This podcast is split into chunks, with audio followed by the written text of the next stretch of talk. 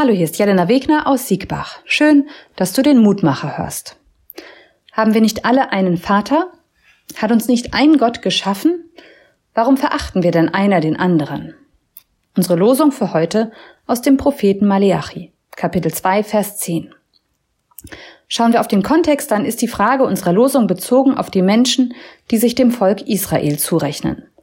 Das Ausgangsproblem ist die Verbindung von Männern aus Israel mit andersgläubigen Frauen sogenannte Misch-Ehen.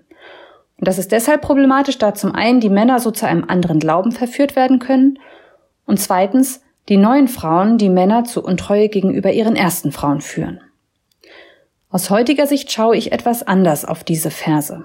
Ich kenne Ehen zwischen verschiedenen Konfessionen und Religionen. Da braucht es Kommunikation und Toleranz, damit das gelingen kann, aber möglich ist das. Und wem der eigene Glaube wichtig ist, der wird deshalb nicht einfach übertreten, sondern daran festhalten. Warum verachten wir denn einer den anderen? In dieser Frage steckt für mich heute die Problematik des Ablehns der Liebe zwischen verschiedenen Religionen und insgesamt die Problematik des Ablehns Andersgläubiger. Wir Menschen, wir gehören zusammen, so verschieden wir auch sind. Wir gehen zurück auf einen Schöpfer.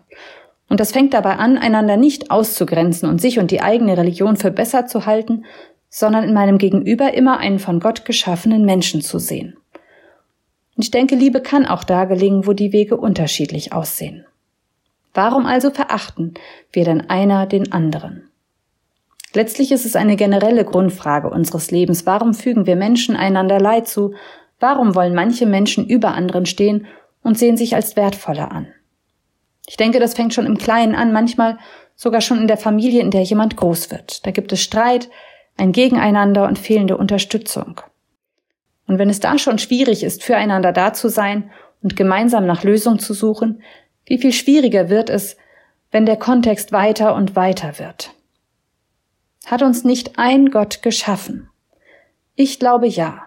Und deshalb begegnet mir in jedem Menschen ein Geschöpf Gottes.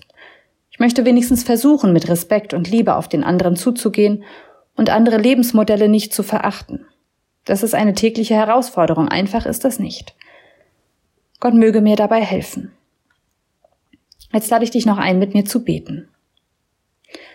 Gott, Schöpfer des Himmels und der Erde, alles kommt von dir. Hilf mir, dass ich mit dem, was dir so wertvoll ist, dass du es ins Leben rufst, respektvoll und mit Liebe begegne. In Demut achte einer den anderen höher als sich selbst. Amen. Bleib behütet. Bis zum nächsten Mal.